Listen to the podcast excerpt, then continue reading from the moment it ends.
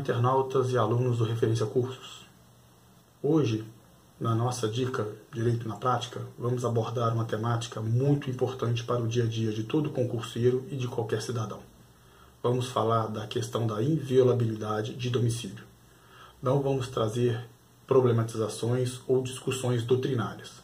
O nosso objetivo é falar de forma proporcional o conhecimento básico e as principais fundamentações legais da temática.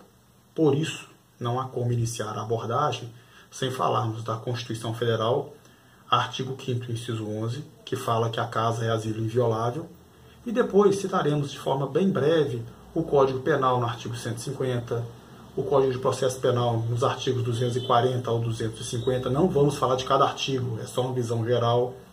O Código de Processo Penal no artigo 226 o Código Penal Militar, perdão, no artigo 226 e o Código de Processo Penal Militar no artigo, dos artigos 170 ao artigo 184.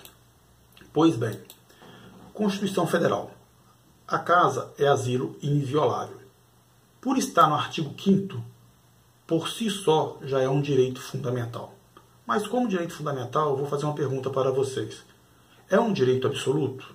A questão da casa, asilo inviolável, é direito absoluto? O que é um direito absoluto? Ele não pode ser, não pode sofrer uma oposição, ele não pode sofrer uma mitigação. Pensem, se ele é direito absoluto, ele não pode sofrer oposição. A questão da casa ser asilo inviolável, é absoluta esta proteção? Se vocês olharem o inciso 11 da Constituição, verão que não é absoluto. Por quê? A regra é a proteção da casa como asilo inviolável. Contudo, a própria Constituição traz algumas exceções, que são quatro exceções. A primeira é na situação de flagrante delito. A segunda é desastre. A terceira, para prestar socorro. E a quarta, durante o dia, por determinação judicial. Percebam, durante o dia, por determinação judicial. Então, nós temos a regra e as exceções. Quando se fala em exceção, quer dizer que aquele direito da regra está sendo mitigado. Então, não é um direito absoluto a proteção da inviolabilidade do domicílio. Além disso, existem algumas discussões que são muito interessantes. É importante compreendermos o que é casa e o que não seria casa. De acordo com o Código Penal, o que seria casa? Primeiro, qualquer compartimento compartimento habitado.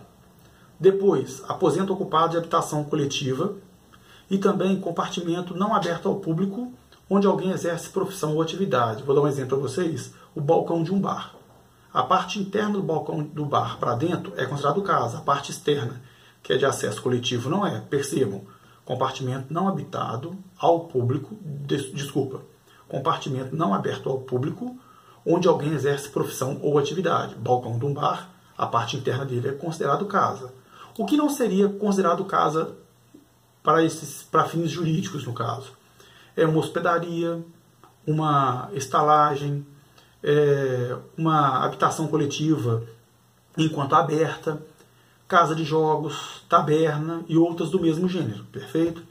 Além disso, a legislação nos proporciona conhecer também no Código de Processo Penal as questões de, da busca e apreensão, as questões também do mandado de busca, quando tem os requisitos da, da mandado de busca.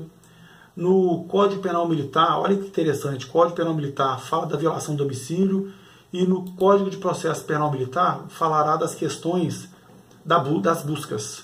Percebam, o objetivo aqui é trazer a essência que está na Constituição, artigo 5 inciso 11, caso asilo inviolável, só que existem as exceções. Além disso, o Código Penal Militar que fala o que é caso e o que não é casa, e os demais dispositivos que abarcam de forma ampla o assunto. Perfeito? Pessoal, espero que tenham gostado. É, o objetivo é trazer para vocês de forma bem direta o conhecimento. É, caso tenham é, ficado com alguma dúvida ou queiram fazer algum tipo de pergunta, participa das postagens, publica aí que nós estaremos respondendo, tá joia? Não esqueça de seguir o nosso canal, curte a nossa página, clica no sininho aí para você receber as notificações e as demais redes sociais também estarão à disposição de todos, tá joia? Um abraço a todos, fiquemos com Deus e até a próxima dica Direito na Prática. Abraços.